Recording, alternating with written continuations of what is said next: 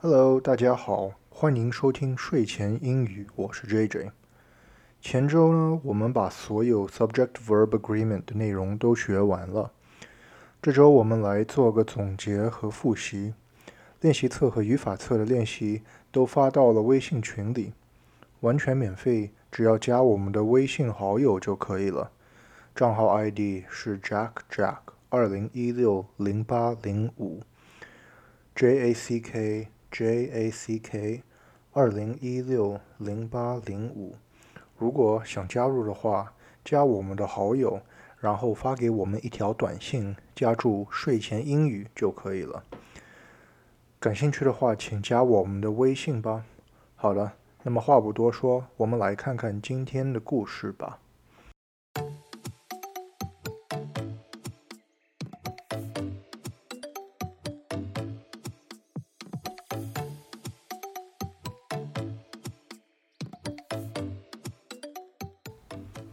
It was Tuesday lunch, and Ethan was sitting at the cafeteria with his good friend Anna.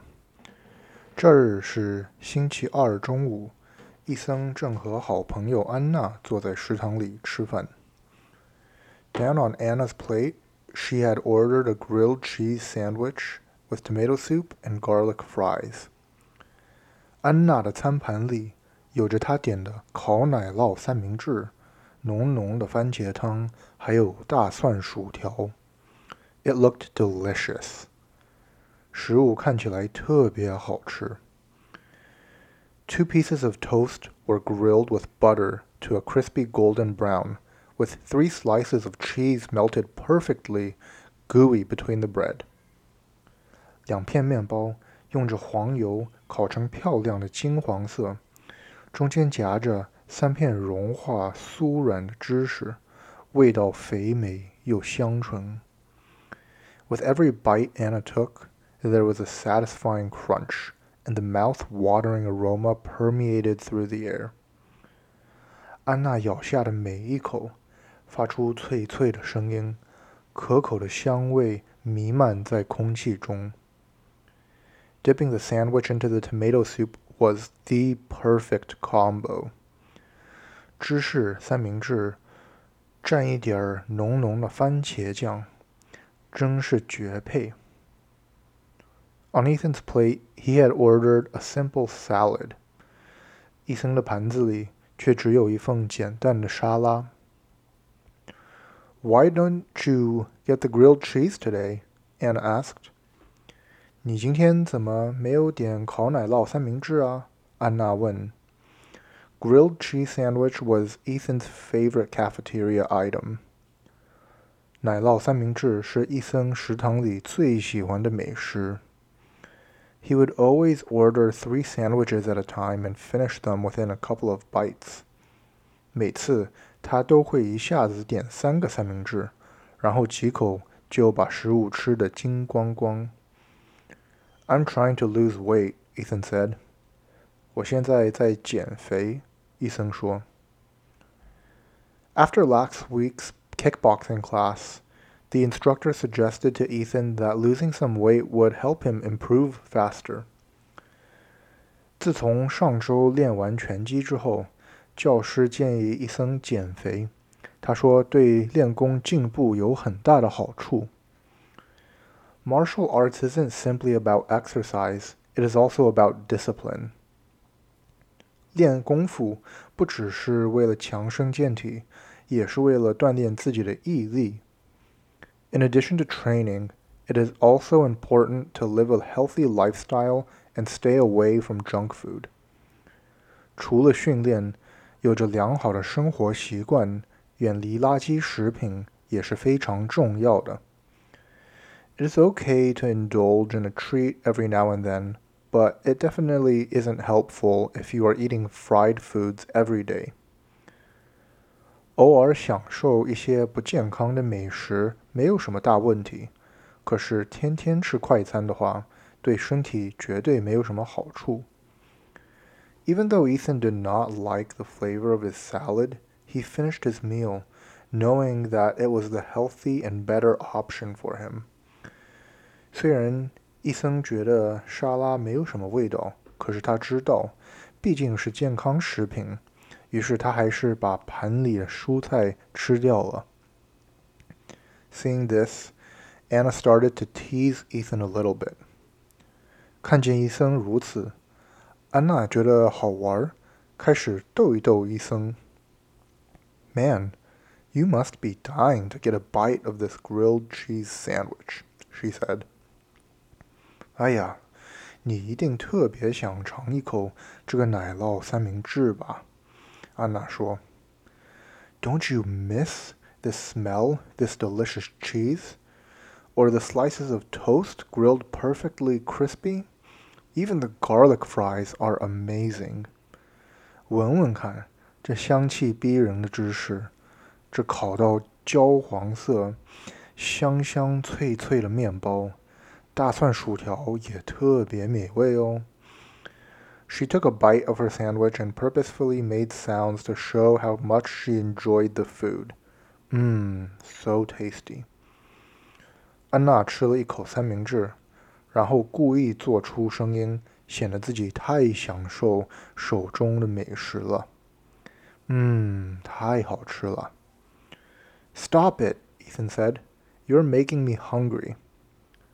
你干什么？太残酷了！”伊森说，“搞得我肚子都饿得要呱呱叫了。” Anna took another bite of the sandwich and a sip of the soup. 安娜不依不饶，又咬了一口三明治，喝了一口番茄汤。嗯，so tasty。嗯，太美味了。Seeing Anna sit there and eating and teasing him Ethan thought it was actually kind of cute. 看着安娜坐在那儿逗他，伊森觉得竟然有点可爱。For a second, he was mesmerized. 那一瞬间，他着迷了。You got a little soup on your chin, Ethan said, pointing at her face. 你下巴上有一点东西。伊森指着安娜的脸说道。 Anna looked down and wiped the, the tomato soup off with a napkin. 安娜看了看，拿了一个纸巾擦掉下巴上的番茄汤。They looked at each other and laughed out loud. 两个人双目对视，都笑了出来。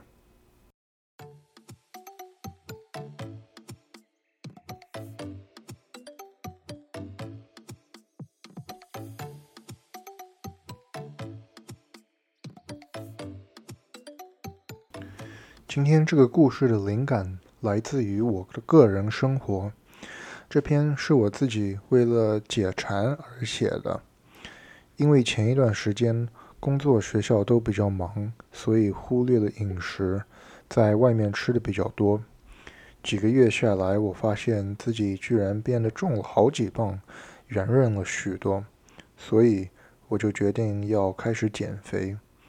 因为每天打拳击，所以锻炼这方面我觉得也不缺什么。可是，在吃的这方面，我就要注意了。记得小时候，奶奶曾经和我说过：早上吃得好，中午吃得饱，晚上吃得少。于是，我最近限制自己晚上七点钟以后就不进食了。目前坚持了两个多星期，大概减了五磅左右吧。我非常高兴。这期间，我学到，如果想把一件事情做好，就得养成好习惯。刚开始，每天到了九点半，我肚子都会饿得呱呱叫。那时，我真的想到外面点些宵夜回来吃，什么腊肉饭呐、打卤面呐，各种各样的美食。对于既肚子饿又嘴馋的我，不能吃东西，那简直就是折磨。可是过了两个多星期，我发现不吃宵夜，空着肚子睡觉居然没有那么难受了。慢慢的，我习惯了，也不会像以前，呃，那么想吃东西了。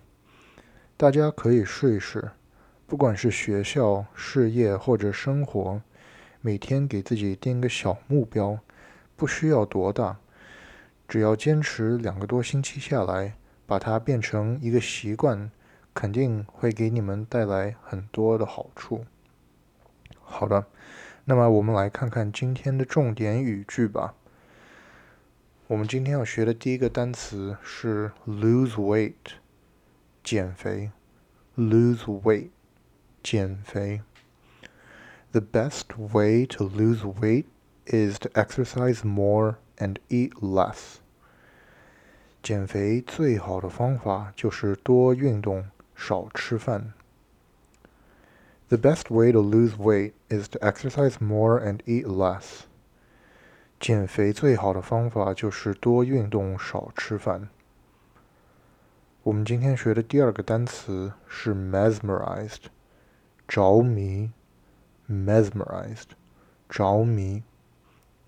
Looking at the beautiful sunset, I was mesmerized.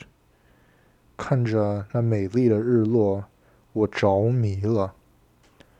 Looking at the beautiful sunset, I was mesmerized. 看着那美丽的日落，我着迷了。